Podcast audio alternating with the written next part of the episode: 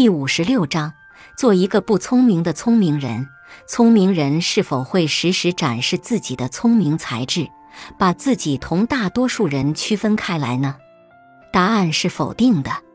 当你高傲地昂着头，显示自己高高在上的时候，大多数人会在心里对你产生敌意。这种敌意可能来源于嫉妒、仇恨，或是对异类的排斥。所以，一个真正的聪明人是不会让自己脱离群众圈的，因为他知道“木秀于林，风必摧之”的道理，所以总会时不时的犯点傻，让世人看到他的缺陷和弱点，让世人知道他其实也是一个普通人。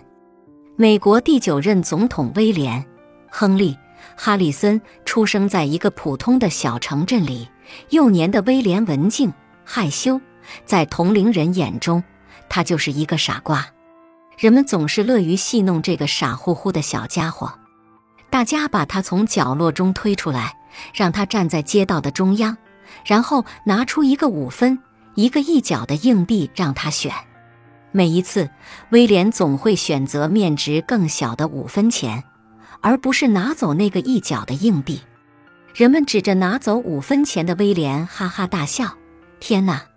快来看看这个傻瓜，连钱多钱少都分不清，怎么会有这么傻的人呀？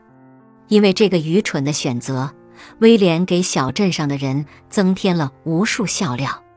一次，一位好心的大婶看不下去了，他问威廉：“孩子，难道你不知道一角的硬币能换到更多糖果吗？”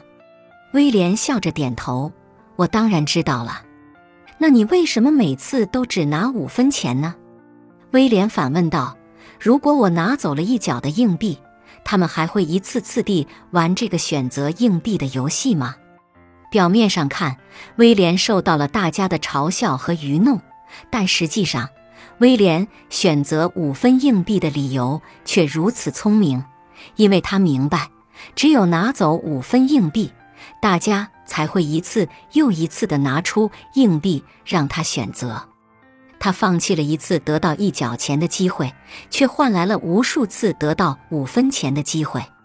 一个聪明的对手会让你提高警惕，步步小心；而一个愚蠢的对手则会让你放松警惕，减少敌意。